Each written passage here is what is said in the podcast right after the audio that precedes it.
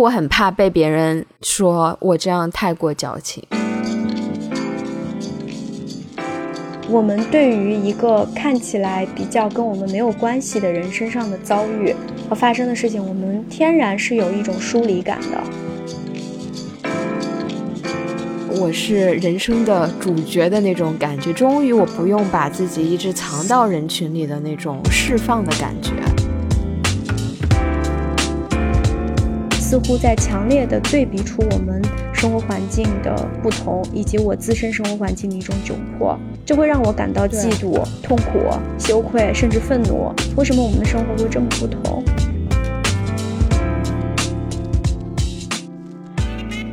大家好，这一期节目是由我们与总部位于加拿大渥太华的专业跨境法律科技平台 Trustix 绿小家合作播出。商业赞助可以支持我们的创作设备更新以及日常平台运营，非常感谢大家对我们的支持。Trustix 推出了一个留学加拿大预备营的暑期系列讲座，帮助意向未来两年内留学加拿大的学生和家长，从招生标准、英语能力、社会文化、法律保护、工作面试及移民签证等各方面做好留学的准备。有兴趣的小伙伴，请记得要在六月二十八号之前添加“悲观生活指南”小助手微信预约报名，享受限时优惠哦。小助手的微信以及直播讲座的具体信息，可以在节目信息 show notes 中找到。谢谢大家，欢迎收听《悲观生活指南》。大家好，我是维，我在澳大利亚悉尼。大家好，我是 Michelle，我现在在中国杭州。Michelle 的城市又更换了，所以你现在是已经完成了十四天的隔离吗？对呀，就在上海隔离了三天，然后在嘉兴隔离了十一天，现在到杭州了。不过现在还在七天的社区观察。你现在是不是对于做核酸检测已经非常的泰然自若了？就是扬起你的鼻子就可以被检查？不，我真的没有办法做鼻子。我不知道为什么，尤其是机场那一次，如果当场有人。拿个摄像机拍下来，我估计我都能上头条。你在机场做了什么？就是机场下来以后，他要给你做一键三连：鼻拭子、咽拭子和抽血。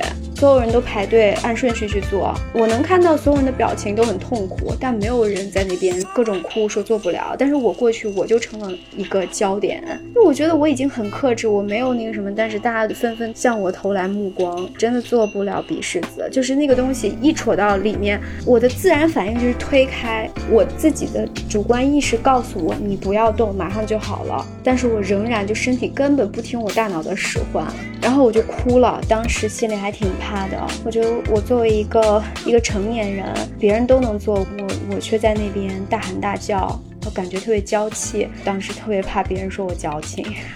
你说的这个就让我想起前一阵在网上的一个热点新闻：中国某一个地区的一个女子去打疫苗，你能明显的看到这个女士她非常非常的害怕打针，她的老公呢当时就在她的旁边，她老公的第一反应是。推搡她，拿拳头在后面给她一拳。女士已经非常害怕了，她老公就非常强硬的给了她一个推搡之后，把她摁住。又并不是说那种帮助你的摁住，而是非常暴力的。互联网上就有很多声音嘛，其中就有一种声音的人说，这个女士非常非常的矫情，其他人都做了，你做不了，那你就是矫情。甚至有人觉得你老公这样对你推搡你打你都是合理的，因为你就是个矫情的人。这个是一个非常有意思的话题，到底什么是矫情？然后什么样的行为、什么样的人才被认为是矫情？我们为什么会讨厌别人矫情的行为？我们语境中的矫情，好像一般是这个人特别的矫揉做作，然后把自己的一些要求过度的戏剧化，或者提出一些非常不合理的要求。还有一种是脆弱、易动情、无病呻吟。这个词的含义非常非常的广，它甚至有一个光谱，你可以在上面随意的使用。平常生活当中好像都是比较负面的。你遇到的那种被人说成矫情的举动都有哪些？把这个词先放出来，我的第一反应是那种非常脆弱、易动感情、易悲伤的这样的一种含义。嗯。有时候我发朋友圈，比如说我读完一部文艺作品，我看完了一部电影，我有一些情绪化的、非常感性的这样的一些感受，我在朋友圈里发出来。我有时候会打好几遍，打第一遍的时候，因为我情绪是非常充沛的，我在朋友圈里的草稿第一遍打完，会觉得，哎呀，我是不是太矫情了？嗯。我就可能会删掉一些我过多的那种情感，比如说这不让我什么泪流满面 这样的话语，我可能就把它删掉了。就我很怕被别人说我这样太过矫情。我遇到的还有，就比如说我不喜欢吃这个东西，我吃不了这个东西，我有很多忌口，我对食物有很多要求，可能也会被认为是矫情。嗯，以及比如说参加酒局，在酒桌上，那我就不能喝酒，我说我酒精过敏。甚至有时候迫于很多压力，可能犹豫不决、半推半就，这个时候可能会就会被人认为是矫情。我还想到，嗯，一种情况就是互联网上有些人会讨论究竟什么叫抑郁，嗯，是这个人太矫情，还是他真的会有抑郁症？嗯，大家对于这种精神方面的疾病有一种怀疑态度。你可能已经到得病的阶段了，大家还在质疑你是不是一个只是太矫情了而已，或者说只有矫情的人才有可能会得抑郁症。如果你不那么敏感，想的不那么多，你是不可能得抑郁症的。有些人会有这样的想法。其实今天有人问我说：“你们今天要录什么话题？”我说：“我们想聊一下矫情这个事儿。”他说：“你这个就挺矫情的。”那为什么？就是觉得这个东西没有必要拿出来讨论。对，他就觉得那矫情的行为就是矫情啊，有什么好去分析的呢？好像大家对这个事情就比较有共识。我想说的那种共识，就是说你甚至都不用去给他过多的同理心，就是这个行为就是不太能被人接受。之前我不是跟你提到过吗？比如说你现在，你是一个城市来的，你的生活条件都非常好。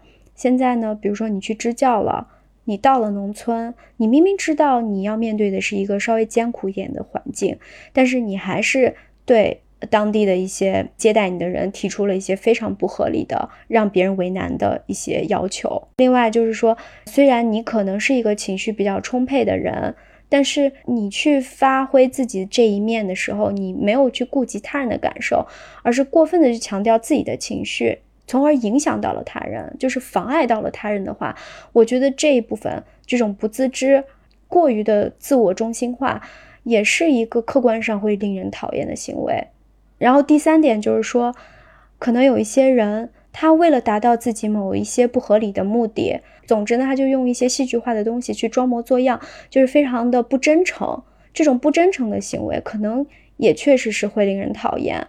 我其实真的不知道，比如我们现在在谈的这种共识，我们现在讲的这个标准，真的就是合理的。比如说你刚刚讲的那个第二种，一个人过多的去以自我为中心去做一种表达，让别人觉得不舒服。这种状况怎么判断呢？就在什么样的情境下，比如说是朋友圈，是他自己的微博，还是什么样的一个情况下，他做这样的自我表达才是矫情的？对，其实我刚才讲的非常大而化之的三类，我在讲这三类的时候，也是脑子里面有一些具体的场景，但是你要再通过这个我总结出来东西，再去适用到每个场景，可能就不能这样适用回去了。你刚刚分享的，以及我们前面讲的，似乎可以总结出来一个，就是我们与他人的这种感知的。差异，某一个人他感知到了某种情绪，然后他去表达，或者说我们与他人的甚至生活方式的差异。某些人因为他自己的经济状况，他以某种生活方式生活，我们去看他的生活方式，比如说完全吃这种有机的食物呀。各种各样的严苛的要求啊，我们就会觉得这个人是矫情。就是这种差异，不管是感受的差异，还是生活方式的差异，让我们有可能对他人做出这样的矫情的判断。那为什么我们会惧怕这种差异呢？为什么我们忍受不了、接受不了这种差异？比如说到了农村，我早上早餐还要要求要吃全麦吐司，而当地的条件根本不允许，只有馒头。那这个时候。当地的人可能就会认为我是矫情，不用这么极端的话，就是在日常生活中，我们周围的同事朋友，我们一起去吃午餐的时候，他就说我要吃全部有机的，这个要求那要求的，嗯然后我买东西一定要看这个东西是不是环保的。如果这个东西有用塑料，我一定拒绝使用，拒绝买。我要去花很多精力去寻找一个替代品。他的出发点可能是好的，或者是他可能真的他的身体状况，其实我们不知道。他可能比如说吃有机的对他的身体好，或者是吃某种无麸质的这种食物是跟他的身体健康状况相连的。但我们仍然有的时候会觉得这个人为什么这么矫情？他在某些状况甚至影响不了我们，他也没有对我们做出任何要求，他只是这么去做了。我们作为旁观者，可能有的时候都会多多少少的有这样的一种态度吧，就对他的这种评价吧。现在让我看来有两方面的解读吧，一方面就是说你的要求过多，这说明你在你自己的生活当中你都能达到这些条件和要求，你自己身处的环境和你生活的标准是比我高的，那这个时候我就会感到一种自卑。我对自己的自身处境有更多的认识，我产生了一种对比，然后你的有时候的一些表达像是一种凡尔赛式的一种炫耀。我可能第一反应不是在感知你的真实需求，你的这种炫耀，你的这种表达，你的这种要求，似乎在强烈的对比出我们生活环境的不同，以及我自身生活环境的一种窘迫，这会让我感到嫉妒、痛苦、羞愧，甚至愤怒。为什么我们的生活会这么不同？在不同的生活方式面前，有一种人选择是非常多的，而另一种人选择是非常有限的。所以，作为生活上选择非常有限的人，我们去看这些选择非常多的人，我们就会有一种觉得好不公平，觉得他已经有这么多选择了，他还要抱怨，凭什么？对他的那些选择是我想都不敢想的。对呀、对呀、因为你之前也提过，这可能是一种共情的缺失，但我觉得两方面都有缺失。对，一方面这是一个双向的。对，一方面是我这个东西在我的标准之下，它都不能称之为食物，但是对于可能生活条件没有那么高的人，他会觉得你难道就不能体会到我们只能吃这些东西的这种处境吗？你有没有？体会到我们生存的艰难，然后你还在我们我们面前去摆出一副好像自己有特别多要求，对，这个让我想起出国之后，经常能在我们这边华人的一些社交媒体上看到他们对西方生活方式的看法，很多的评价。嗯很多华人就会觉得，生活在西方的人每天为了环保啊，来到这个国家的移民的遭受的一些不公的待遇啊，甚至这个世界上其他区域跟他们离的十万八千里远的其他的地方发生的一些事情去发声、去抗议，他们就会觉得矫情。对，你让我来看，从某些角度来说，我觉得是因为这些生活在西方社会的人，一些人他的温饱已经解决了，他不需要为那些事情去担忧，他反而可以去关心环保，关心一个世界上其他地方的发生的事情，甚至跟他种族完全不同的人遭受的这些事情。有时候这种共情就是一种你自身没有经历过，你没有那个概念，你不认为有一种可能是存在的。前几天我们还在聊关于法国政府对于卢旺达大屠杀的一个声明，为什么法国政府最后能做出一个声明，承认自己的一些失误，就是因为法国民众和民间力量在这个过程中起到了比较关键作用。他们会因为自己本国政府在其他国家，在一个很远的地方做出的一些行为，他们自己去上街抗议游行。那对于他们现在法国人的生活，每天的吃喝拉撒有什么关系吗？就是对他们来讲没有任何的影响。那他们为什么就能上街抗议，然后把这个事情当成自己的事情来做？我觉得非常的震撼的，就我会反问自己，就是说，如果这个事情跟我没有任何关系的话，对我的利益没有造成任何影响的话，我会不会去做一些表达？那可能我的这些表达，在很多人看来，比如说我父母那一辈看来，那就是很矫情的，跟你有什么关系啊？你为什么有那么多的所谓的共情？我分析一下，我觉得在他们的概念里，或者在我们这一代很多人的概念里，他甚至不认为一些诉求的表达是有实质作用的，更别说去替别人去表达了。所以说，我觉得共情和理解力，站在别人角度去考虑，为别人去发生这个事情，其实是有条件的。这个条件就是，当你能保护好自己，并且能维护自己的权益的时候，这个时候你才能有富余的时间和精力去共情他人。共情之后，可能再往前走一步，那就是为他人发声了。即使我们往后退一步，都不是为他人发声，纯粹是什么叫为自己发声。这一点，大家都是有非常巨大的差异的。就比如说前一阵大家都知道的那个气候少女，哦，她的发声，全世界因为在她的这种影响之下，全部都出来发声的这些青少年，在很多人我周围的人眼里看来，这个就是矫情啊。他们甚至觉得，对于环保的这件事情，可能根本没有迫在眉睫，跟我是无关的。所以，对于什么是对自己发声，我觉得甚至都是存在差异的。他们认为这些小朋友的主要的任务是去学习，你为什么要站出来花这么多时间，也不学习，也不上课了，就罢课？你来为所谓的环保发声，他们是非常不理解的。就是这种差异是非常非常巨大的。所以，通过这件事情，我总结出来的一个点就是，我们对于一个看起来比较跟我们没有关系的人身上的遭遇和发生的事情，我们天然是有一种疏离感的。大多数人都是短视的，包括我自己。我不认为别人身上现在发生事情，可能是之后会对我有影响的。这样想，我太累了。所以我觉得，可能我们不希望、不喜欢看到其他人在我们面前提出很多要求，表达一种迫在眉睫的一种困境，把他自己身上遭遇的东西去扩大化、去夸张化，是因为我们不想给自己的生活造成过多的一些一些担忧。因为我觉得这种东西确实是会对人的情绪产生影。影响，然后这个可以引申到你刚才最初提到的一个问题，就是有时候你看到了一个作品，或者是你身上遭遇了一些事情，你这个时候有特别多的情绪想要去表达，但是你一旦去表达，不管是在朋友圈还是在其他的公共媒体上，你都会去想。是不是我应该去削减我的表达，甚至不去表达，因为你害怕别人认为你矫情、夸张。对，那这是因为我们怕别人没有这种共情能力吗？就是这个跟我们为别人发声这一点到底之间是什么样的关系？我也觉得好像逻辑是通的，但是它却是两种不同的表现形式。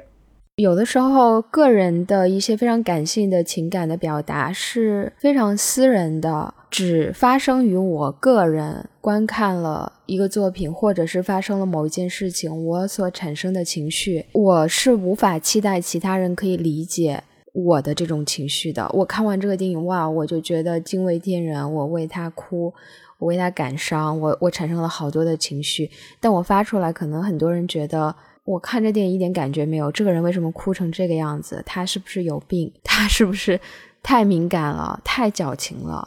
我无法期待别人跟我产生的情感是一致的，所以当。别人没有这样的情感，而我的情感这么浓烈，而且又是一个非常私人化的东西，发在一个公共的场域的时候，让我作为一个发声的人会觉得很暴露。就是这种过多的情绪本来就好像不应该出现在我们日常的生活当中，特别是跟别人没有关系的情绪，会有一种好像打扰了大家，又觉得自己很暴露、很脆弱的那种感觉。我觉得可能分两种。一种就是，比如说你失恋了，你就想要去表达自己那种特别痛苦的情绪，这个时候你表达出来了，你特别伤心，但可能获得的一些回应就寥寥无几，甚至大家好像觉得你特别的太过脆弱，不就是个失恋吗？在家待几天不就好了吗？那这个时候你觉得是大家太过无情了吗？没有共情能力吗？如果我是观众，我看到有人在朋友圈发了一个失恋的东西，我也不知道我会作何感想。我可能觉得跟我无关。哦，这个人失恋了，我跟别人八卦一下他为什么失恋。嗯，那如果是我非常好的朋友，我可能会直接的私信他，然后去关心一下他，看需不需要我来跟他聊天。但如果这个人可能频繁的这样，因为一个人矫情，可能就是因为他频繁的，他时常是这样。嗯，经常会陷入到情绪的那种控制当中。我我在想，因为我有时候就会出现这种情况，我可能见到一个人总是这种戏剧化的，就像狼来了一样，有一天你就会对他的这种情绪的表达产生一种抗体了，你就会麻木了，你就会觉得，哎呀，他只是夸张，可能根本就没有他想象那么严重。所以我在分析我为什么产生这种心态。如果我看到这种非常夸张的情绪表达，会给我造成一种负担。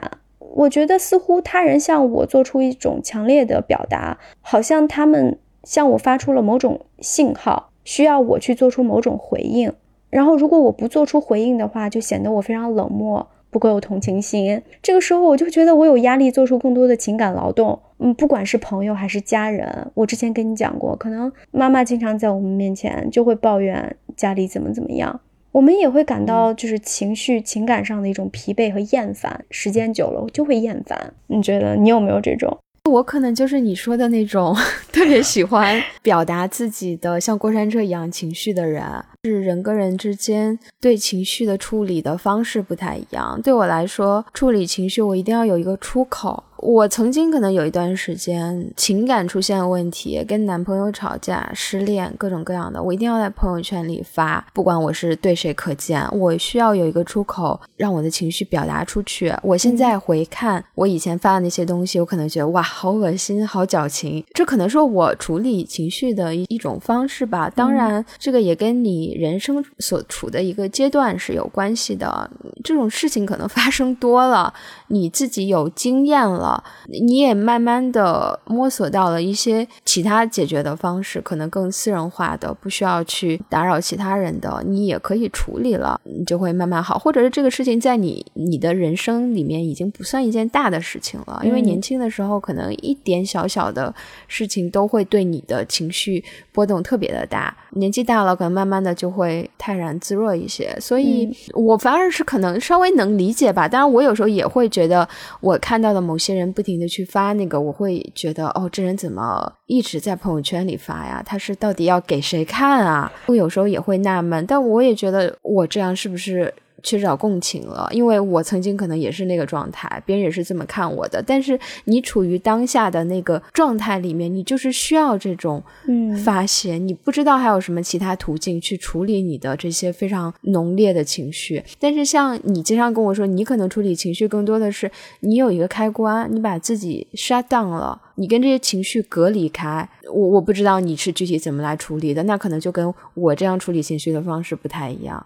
其实我以前也会经常去发泄情绪，不管是对人，就是现场去发泄，还是说在一个网络空间里面，在朋友圈里面，就是要死要活、哭天喊地的那种。我觉得慢慢慢慢，可能这种反馈让我觉得很失望、很难受，我可能就会主动的去克制我这方面的表达。就比如说，我发完以后，第二天我就非常后悔，然后看到很多人问我怎么了，怎么了，那可能第二天我情绪恢复了，我就觉得。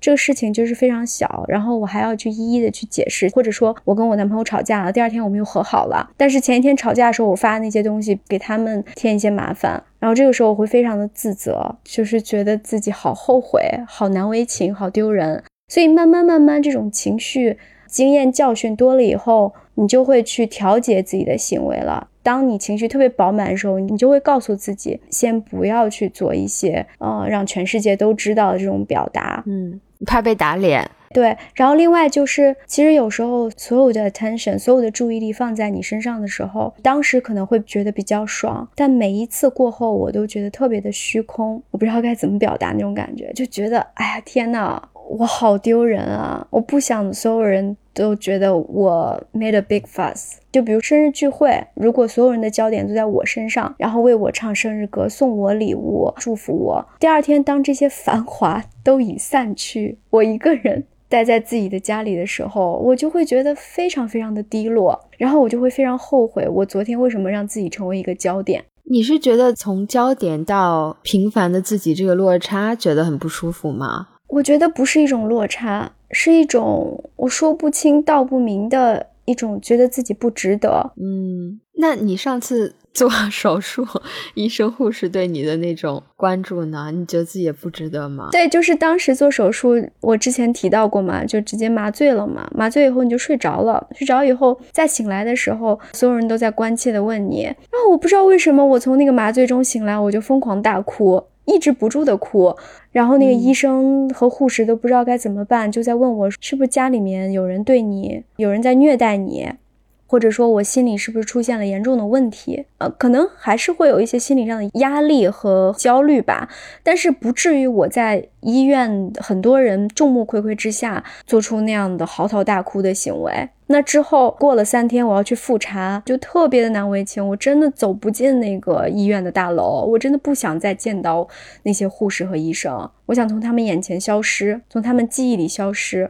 我在处理这种事情的时候，跟你的感受不太一样哎，就是我有时候会觉得我的这种情绪的爆发点，我成为了那个焦点的时候，我有时候反而会觉得有点开心。我可能日常生活中是一个尽量把自己打造的非常的安静，不被别人注意到的一个角色。我很怕被别人注意到。我之前跟你讲过，我很怕做一些引起别人的注意，或者是说一些非常。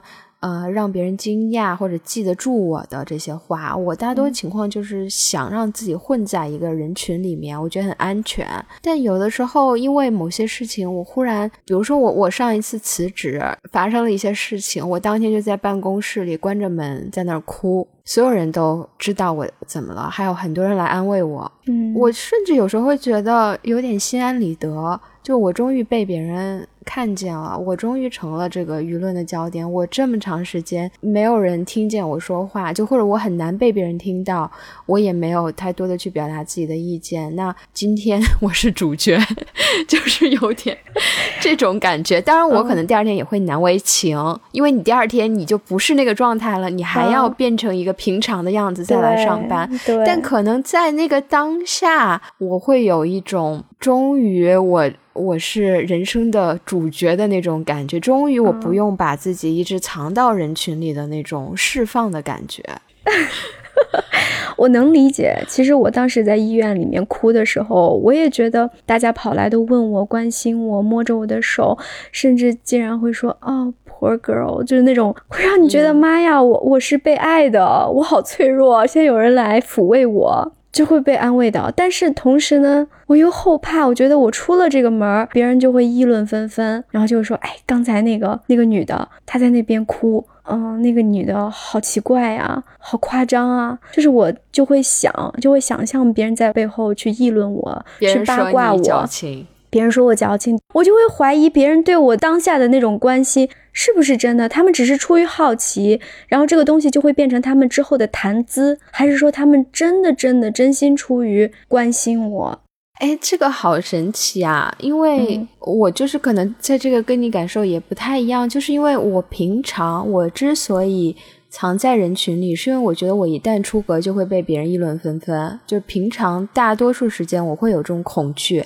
所以我想要安全，我想要不被别人注意。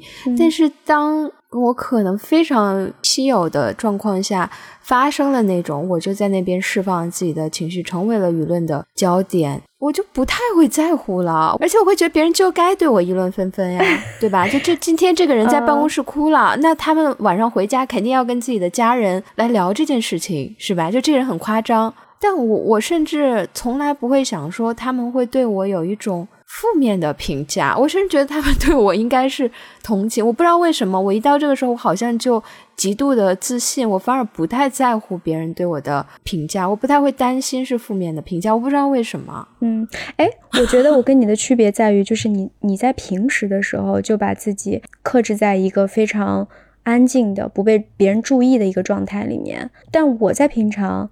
可能我会比你更加稍微高调那么一点点，我可能说话声音比你稍微大一点。假如说我们在课堂里面，我就是可能举手频率比你高的那那种学生，但是呢，我会保证我一定是在一个度里面的。比如说我我可能会想，我这节课我即便所有的问题我都会，我只允许自己举手三次。我虽然可能表现的比你活跃一点，但是我不会超出我心里的那个度。但是在这种比如说，我突然一下子崩溃的那种场合，我就超出了自己设置的那个度，我就一下子觉得有点没有办法控制自己了，然后我也没有办法控制别人对我的看法了，我还怎么去保护我的声誉 reputation？我我在好奇你的难为情到底来源于什么？既然你当时那么自信，那你之后呢？你之后的那种难难为情，岂不是还是一样的心理吗？也是怕别人觉得你昨天有点太夸张了，有点太矫情了。我之后的难为情也很淡，我甚至是可能是第二天，我可能带着有一点。就是昂首挺胸的感觉走进了办公室。天哪，我我绝对不会昂首挺胸，我肯定是灰溜溜的沿着墙爬进去，甚至还会请几天假。就是同样的情形啊，就比如说同样的事情发生了，比如我跟老板起了某些冲突，但是当下我选择把自己的情绪压抑下来了，我没有放肆的去。搞事情是吧？在自己的 办公室里 大哭，甚至跟老板一边哭一边 argue 什么这种非常情绪化的事情，我没有做。对，叫板我没有做，我就压抑下来了。我仍然做完了我自己那天的工作。我反而会觉得，我第二天走进那个办公室，我是带非常难受的情绪的。看老板是更愤怒的。就是我需要一个发泄，你明白？我发泄完，反而是我非常一身轻松的。第二天走进来，我可能稍微有一点难为情，但是那个不是很影响我。我我发泄完，我老板已经知道了我的情绪了。我这时候反而非常的泰然自若。OK，我们已经把这个东西在昨天的那个很极端的状况，非常舒畅的都发泄出来了。但是我如果压抑的话，这个东西会越来越升级。我可能。会更难为情，我甚至无法跟老板进行正常的对话，因为我对他有太多的情绪，我没有一个渠道让我去直接告诉他，让他知道。我觉得你肯定是在发泄情绪之前做了很多的这种心理准备，或者是你已经在各种方面已经给自己进行了某种铺垫，就是说我今天我哪怕崩溃了，我也是有理的，我不会。有一种情况就是大肆哭闹一番，最后发现我自己还没理，那这个时候就难堪了，对不对？那我有时候确实是情绪到了，我发泄完了以后发现，哎，我还没理，我这 就太羞愧了。哎，但是你怎么判断自己有没有理？你当时有某种情绪，你一定是有某种。理由在背后的，不然不可能有那个情绪嘛。我是有理由在背后，但可能别人举出了他们自己的理由，然后就把我给说服了。我这个时候就非常后悔，我为什么要没理还要去，不是降三分，没理还要去闹三分。天，你也太 nice 了吧？我觉得，但是从另一个角度讲，我觉得我有时候有点得理不饶人。就我觉得自己特别有理，我就仗着这个理，我就会做很多事情。哎，我跟你说，我这个情绪真的是来得快也去得快，真的，我这个情绪上来了，我就一下子就会跟你说的就不太对了，语气就不太对了。但是没过几分钟，只要你给我说几句你的理由，我立刻就跟那个泄了气的皮球一样。就没了，那你特别棒呀！我我觉得我有点对自己产生特别多的怀疑，我就觉得自己就是外强中干，表面上挺强硬的，但其实内心挺软弱的。但也不是软弱，我觉得你这样是很就是很会理解别人吧？就你不是一直会活在自己的世界里，觉得我有情绪我就是老大。本期节目由我们与跨境法律科技平台。加拿大 Trustix 绿小家合作播出。Trustix 绿小家留学加拿大预备营暑期系列直播讲座的主讲人有来自于加拿大各大顶尖大学的教授以及优秀学生，他们将会倾情分享加拿大留学的招生流程和标准、申请文书要求、当地学习生活经验以及如何提高语言技能的使用方法，还有加拿大当地一流的律师讲解当地的社会规则。工签和移民申请等方面的知识，以及当地经验资源非常丰富的猎头，帮助大家就加拿大求职提供全方位的培训和指导。欢迎大家添加“悲观生活指南”小助手的微信，进一步了解。前面聊的这些，让我忽然意识到，我们有的时候在讨论的是什么样的事情值得我们去表达情绪，什么样的事情我们去表达情绪了是合理的，而另一些事情可能就是矫情的。我会觉得这好像是就落到了究竟什么样的事情是值得的这样的一个判断。这样的判断也因人而异，每个人就像你说的价值观不一样，他可能就觉得这个事儿就不值得你这么大张旗鼓的闹一番。那有的人认为我这个事对于我太重要了，爱情就是我目前生活阶段的一个最大的目标、最大的重心。那我分手了就是天塌下来了，你凭什么说我矫情？所以我们真的好难理解。什么事情对于他人是值得的？我们更多的时候都是站在自己的角度去看这件事情对我不值得，所以我就觉得那个人有点矫情。对，所以这也是为什么我刚开始就问说，我们有没有一个共识的基础？有一些行为我们确实是需要分情况的 case by case 的去判断，但有一些行为我们所有人都公认他就是矫情的。然后你刚才提的一个点，我觉得特别好，就是我们对于一些行为不喜欢，是因为它是在装模作样，是一种虚假、不真诚。对于虚假这个东西，也是很个人化的判断。那如果你现在就跟我表达一通你的情绪，我有时候觉得你可能是装的呢，你就在我面前就是为了去调取我的一些同情，我的一些安慰，或者说你就是在 fishing 我的对你的夸赞。哦，这个时候我就觉得，我还就偏不说，偏不给你你想要的东西。我们对于虚假是非常的排斥的，通常都想去把握一个真实的对方。对于这种不确定，我们是很很很不舒服的。所以现在很多不管是播客节目呀、文艺作品啊，我们都希望看到真诚。也有人会觉得咱们两个虚假呀。你记得吗？那个评论 谁？快告诉我！就是说咱们两个一直一直赞同对方，他们觉得是假的、不真实的。就你们两个怎么可能一直对对对是是是？我们也没有一直对对对是是是吧？对呀，我说的是明白了解，但是明白了解不代表我赞同你啊。我就算说是是是明白明白，我也可能是百分之六十赞同你，我有百分之四十还是会提出自己的一些新的点或者是不赞同的地方啊。他觉得真诚的表达的标杆就是你立刻给出你自己非常鲜明的立场，但有时候我的立场就是不鲜明啊。我们对于很多问题都是模棱两可的，就包括我们现在在讨论矫情，我对于矫情到底应该怎么去看，怎么给他画条线，我都是把握不准的，对不对？很多事情是很复杂的，这个可能也是现在有很多川粉的原因吧。川普同学表达的很多观点就是非常的绝对清晰的。没有任何质疑的空间给你的。对呀，你不要给我那么多的空间，让我自己去做判断，多累啊！我只想要一个答案，我想要一个口号。是的，这个口号给我一个鲜明的方向，我就往前走就好了。这个问题真的是贯穿到我们生活方方面面。我觉得可能从我们第一期节目到现在，我每每一次的讨论的点都能落到这个点上面。那回到刚才我们讨论的那个对于文艺作品的个人解读、个人情绪的一种表达或者宣泄。哎，我其实最开始我们聊文青那集，我当时想设计一些这这方面的讨论的，就是我曾经非常害怕被别人叫做文青。我曾经有一个阶段，我会觉得这个词特别的负面，喜欢一些稍微小众的东西，我又想发表让别人知道，但另一方面。我会很怕别人会不会觉得我太不接地气了？文青这个词吧，它其中很多的负面的评价就是矫情啊，就是觉得你天天发的这个东西也不知道你在说什么，然后你就喜欢的不得了。可能啊，我妄加猜测，可能是对于自己没有去接触的一种一种遗憾、一种焦虑、一种不安全感吧。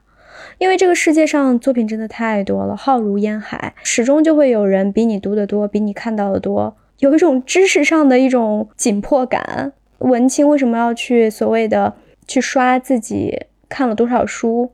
看了多少电影？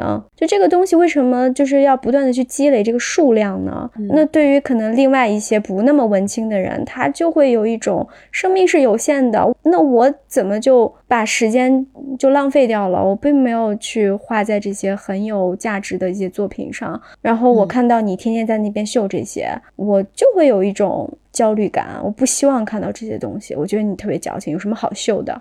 另一方面，也有可能是同样的一部作品，有一个人他有这种表达的能力，把他的这种感觉表达的非常的细致，非常的强烈。他也有这种勇气去把自己对这个作品的一些情感所表达出来。我觉得这个有时候也是需要勇气的事情吧。看了一部作品，你的那种非常私人的东西，你要把它暴露出来。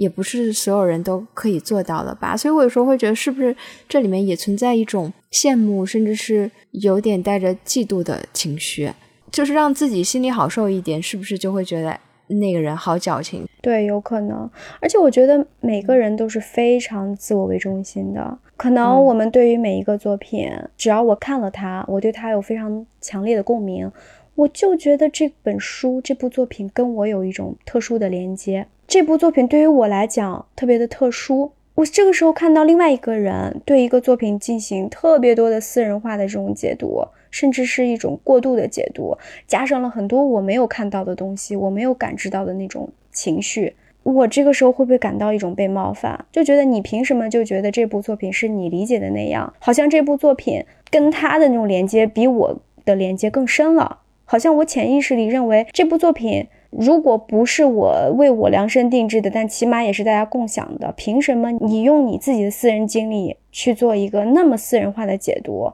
你似乎侵入了某种被公共享有的领域，甚至是我对这部作品的某种领域。对于我们都喜欢的作品，我们都想去对它有一种占有欲，让它对自己有一种特殊的意义。这个很常见嘛？有时候电影里面非常经典的爱情故事，我们就会做一种投射。就感觉哦，他在写我的故事，对，感觉跟我特别像，或者是啊，好想让这个男主人公爱上的就是我。你你产生连接，你你那么感动，可能也是把你的某一部分投射到了里面。那这个时候，如果另外一个人也在做同样的投射，甚至比你投射的更多，似乎就会产生一种冲突。这让我想到，我妈妈以前没事了就去看那个韩剧。有一个特别经典叫黄手帕，然后我妈看的时候就会哭，然后这个时候我爸就会非常生气，觉得她特别矫情，嗯，类似于女人家就是这样的，烦不烦？一天天看这些哭哭啼啼的作品，包括你之前跟我讲，你爸爸可能也会比较不喜欢你这一面，对吧？我爸说：“我别以为自己是林黛玉，我哪有那么有才呀？我还林黛玉嘞。”对我，我发现很多时候人们会把矫情和女性联系在一起。女人为什么这么矫情？《甄嬛传》里面，女人和女人之间还互相骂对方矫情呢。近期最有名的关于矫情的一个金句嘛，见人就是矫情。其中有一个妃子叫华妃嘛，她就比较蛮横。她看到其他的这个妃子去博夺皇上的欢心，就用各种小技巧呀、小心思呀，嗯，她就会说贱人就是矫情，就是你做什么都是想让皇上喜欢你嘛，你怎么那么矫情啊？嗯，刚才我们聊了那么多，你会发现我们聊到了情绪表达，我们聊到了对文艺作品的过度解读，或者是对自己的生活有很多的要求，有高要求、高标准。可能真的更多的女性有这些特质，我不知道我是不是在做一个性别上的一种刻板印象。对，因为我们前面聊了很多，就可以看出来，其实矫情跟表达是很有关系的。很多情况下是你的表达让你看起来非常的矫情，而这个表达跟情绪有着非常大的关联的。嗯，而这种情感的表达，很多时候我们会认为它跟脆弱是划等号的。对对对，你为什么会有这么多情感？因为你敏感，敏感意味着你脆弱，脆弱意味着你在这个世界上是没有竞争力的。嗯，那这样的一个描述，描述的是谁呢？是在性别里面可能是更像女性的，女性非常善于情感表达，她也是被认为是非常脆弱的这样的一个性别。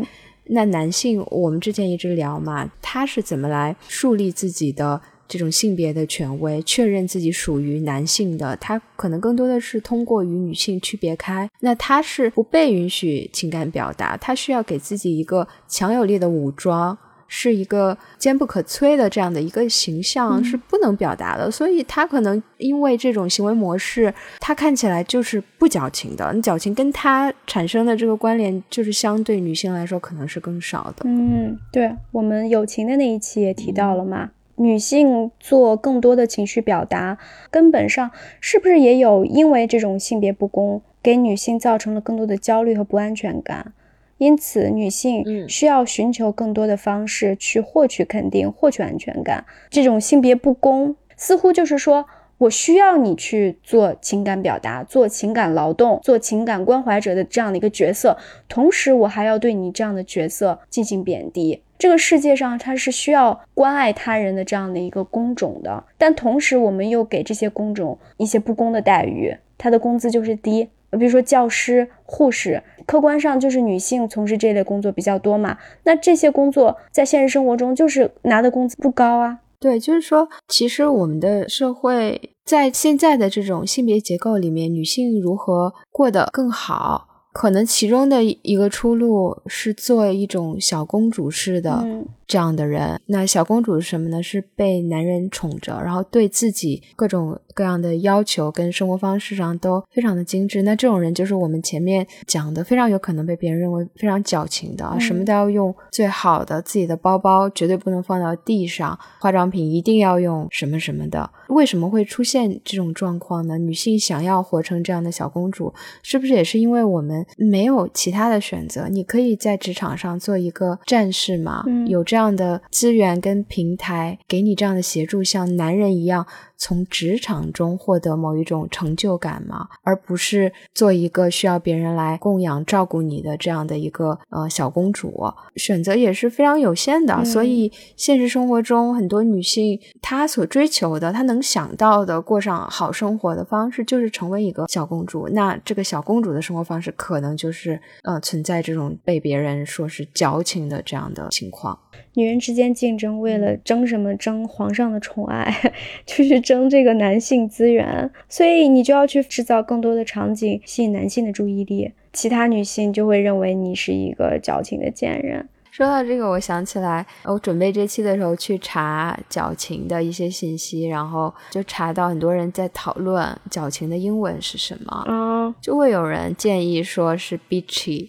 然后也有 pretentious 装模作样的，dramatic 戏剧化的，夸张的。其实我第一反应不是一个词，我可能会想说 he or she is a real headache。第一反应就是啊，这个人很难搞，就很难让他满意，他提出过多的要求。然后，比如说他在发泄情绪的时候，你又很难让他平静下来。他是一个 trouble maker。你是从就是去观看他的这个人，或者受到他影响的人的角度去讲的。对对对。但如果说我成为那个矫矫情的人，我可能会用 pretentious，因为我怕我的一些表现，我的一些表达会被人质疑，我怕他人不认可我，不肯定我。这个时候，我可能觉得，那在他人眼里，我的行为就是 pretentious。咱们两个之前不是讨论嘛？有的时候我们发朋友圈去表达某种情绪，或者是自己的生活方式，我们喜欢先自己做一个呃 disclaimer，或自嘲吧，自嘲就是说。我又要说点矫情的话了。我今天，嗯，今天嘛，我发了朋友圈，第一句话，就好像先要不好意思，我又矫情了。但这种情况下，我可能会用 dramatic，嗯，就是我我我不会觉得别人会觉得我虚伪，我会觉得别人觉得我小题大做，就是情感特别多，就比如。嗯，我不是有时候会发那个我读完一本书的读后感嘛，在朋友圈里，我有时候就会担心我这样是不是太矫情了。但这个时候，如果你要我给一个英文，我可能会说 dramatic，我是不是太小题大做，然后特别的戏剧化？明明这个这本书可能没那么，就是让别人觉得就是有那么多的情感，然后我非要把它描述的特别的呃情绪特别的呃这样饱满。好像英文里就没有特别完全、特别好的描述它的词，也许有吧。如果听友有想到的，可以给我们留言建议一下。我觉得可能我们都很难避免，在很多情形下会觉得某些行为、某些言论是矫情的，或者某些人对啊就是矫情的。可能我们更多的要做一步，就去问一下自己为什么会这么想啊？就是我们前面谈那么多吧，就究竟是哪个原因让我觉得这个人矫情了？是我们之间的这种巨大的差异让我产生的某种失落、嗯愤怒，还是因为什么其他的原因？对，而且我觉得。就借我们这期播客的契机，我也想为一些合理的需求做一个证明。我希望越来越少的人，这个社会能不要再给这些合理的需求贴上一个矫情的污名化的标签。确实是。真实存在一些合理的诉求，比如说人家有些人就是对食物过敏啊，对花生过敏，吃了花生酱会产生生命危险的，或者说人家就是有宗教信仰。真的，我见过太多的人，他们对于宗教信仰这方面就没有一点觉察，就是这方面的意识和教育需要提升。我甚至现在都还记得，我小时候根本就不吃肉，我我吃肉就会吐，就会恶心，但是我家人逼着我吃肉，说不吃肉就没有福气。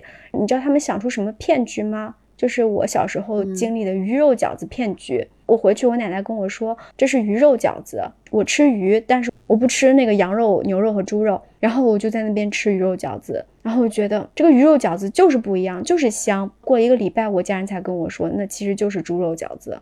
然后我就在反思，我这是矫情吗？明明我都判断不出来是鱼肉饺子还是还是猪肉饺子，我就觉得我吃了猪肉就不得了了，就就恶心到不行。对你说的这个特别有价值啊，就是有的时候一个人的生活方式的选择，甚至他的情感上的表达，如果没有对其他人造成影响，他吃鱼肉跟他吃猪肉，他自己的选择，他也没有让你去。帮他捕鱼、钓鱼，还是影响 你个人的选择？非要逼你跟他一起吃鱼，那他就想吃鱼，怎么了？或他就是想吃素，怎么了？就是如果他没有影响到你的话，我觉得这可能不是矫情。对你提到的这个，其实就是尊重个体差异嘛。其实我们一直以来接受的都是一种趋同的教育，我们就要把自己淹没在。集体里面，你之前讲的就是说啊，这个苦我能吃，为什么你吃不了？或者别人能吃，你为什么吃不了这个苦？你比如说律所现在工作这么高强度，我忍受不了，我就裸辞了呀。然后那可能就会有人说，你这有多少人，人家都每天 billable hour 那么高，人家最后。也不都过来了吗？怎么着你就承受不了？你就现在就不行了？我们对于很多事情的标准好像真的都是非常单一的，我们不是很接受这个标准以外的一些选择。就是我们好像都很难去理解跟我们活在不同世界的人的，或者就是做出了跟我们不同选择的人的一些一些行为。对，我觉得其实又回到了我们刚开始讲的，还是分两个层面，一个层面就是个人层面，我现在就在一个洪流当中。然后有一个人做出了一个不一样的选择，这个人的不一样的选择会不会让我的这种坚持，我的这种随大流显得不那么必要了，不那么有价值了？我之前也给你讲过嘛，就是我前一阵重新看了《革命之路》那个电影。哦哦，对对对，就是你说的，大家全部都是过着那种美国郊区的中产生活，住着房子，老公在外面打拼，妻子做家庭主妇，然后有着非常可爱的一对儿女。这个时候，你的隔壁邻居的一对夫妇忽然说：“我老公要辞职了，放弃他的工作，我们一起搬去法国，我们要追求自己真的想。”过的人生不再朝九晚五的做社畜了。嗯，这时候另一个仍然在过这样生活的邻居真的是非常的震惊。然后他们晚上下来，夫妻两个讨论的时候，这个老公就说：“我觉得他们疯了，他们为什么要做这样的选择？”然后这时候这个妻子听到之后，忽然就哭了。他就说：“天啊，我有一瞬间我很怕你会觉得他们那样的生活是更好的，就是因为他们做了那样的选择。如果我觉得他那样的选择是值得我向往的，那我现在。”的生活好像就变得特别一文不值了，嗯，大家就会贬低另外做出不同选择的人，然后来让自己好像过得舒服一点，对，让自己当前的这种选变得具有合理性，更多的合理性，对对。第二点就是环保理念，我觉得这个就是公共层面了。环保人士在一个非常自私的眼光去看的话，他们肯定是给我们的生活当中其实制造了一些麻烦的。就比如说，我现在垃圾要分类，然后我要减少非常方便塑料袋的使用，我还非得出去要带个环保袋，我要带自己的咖啡杯，特别多的要求，条条框框。那这种麻烦呢，我作为个体，我就不想承担。但是如果我们每个人都不承担这份麻烦的话，我们这个社会、这个环境是永远得不到改善的，最后造成的一种环境的恶化，这种真正的成本由谁来去承担？最后还是你个体去承担，所以这个麻烦是每个个体以及社会整体应当去去忍受的，否则我们永远贪图目前的方便和快捷，环境只会越来越差。忽然有个问题，就可能稍微往往前扯了一下。嗯，那那你觉得那些动物保护人士？一个经典的桥段，比如《欲望都市》里面，啊，这些时尚的纽约啊女郎穿着这个皮草去参加一个什么时尚的 party，一个庆典，这时候忽然遇到环保人士，往这个穿着皮草的女女人身上泼了一桶油漆，就说反对虐杀动物。就这种情况，我们要怎么来处理呢？如果不是一个那么激进的动物环保人士，我也吃肉，但是我周围有一群人在我旁边举着牌子说啊什么禁止。虐杀动物之类的，就是我可能不太赞同这个泼漆的行为，但是我还是认为他举着牌子是他有表达的权利，有表达的自由。但是我会鼓励他去泼漆吗？那应该不会。对，因为我在想，虽然我可能不是那样激进的一个动物保护人士，我也不会觉得他们的这些行为表达是矫情的。我仍然在吃肉。但是我很佩服他们可以自己身体去践行，就是因为自己对动物的这份情感，他们可以身体力行的就不去吃肉了。然后每一次购买产品，他们也需要去查这个产品是否有动物实验。那如果他们可以做到这些，他并且他们不断的去发声，鼓励他人去做的话。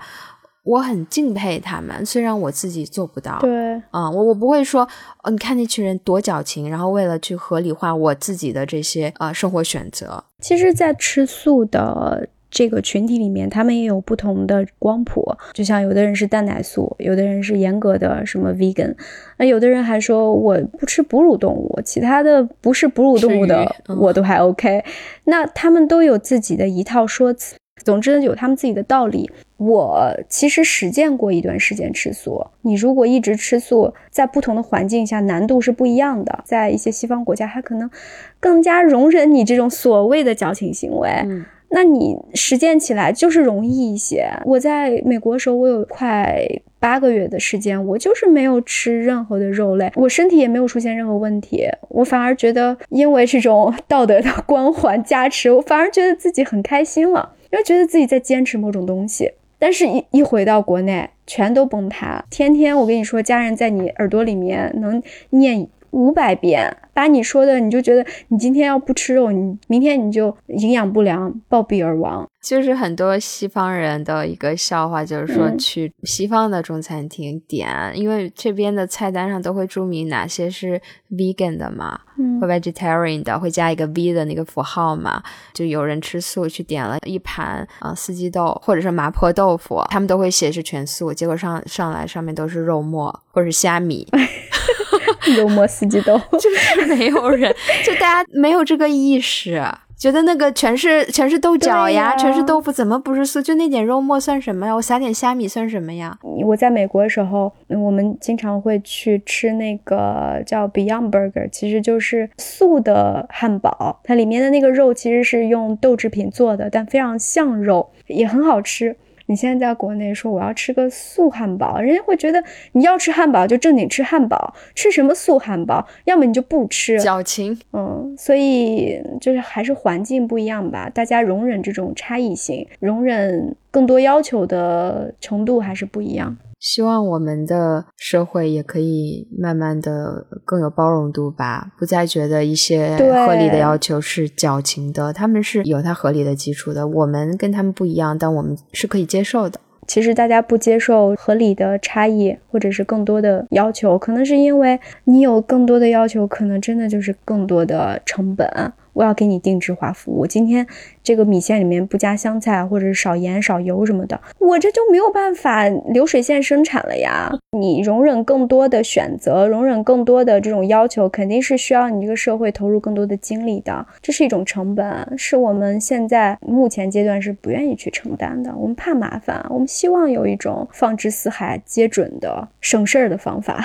我觉得会慢慢好起来，可能确实我们现在这个阶段对这些事情的要求不多，或者是大家能意识到的选项也不多。忍了，嗯，就是对，就忍了吧。我们要不要就为这份事业多做点贡献？我们出去就更加矫情一点。今天 我的目标，天哪，我不行！我觉得我是一个超级怂的一个顾客，一个消费者。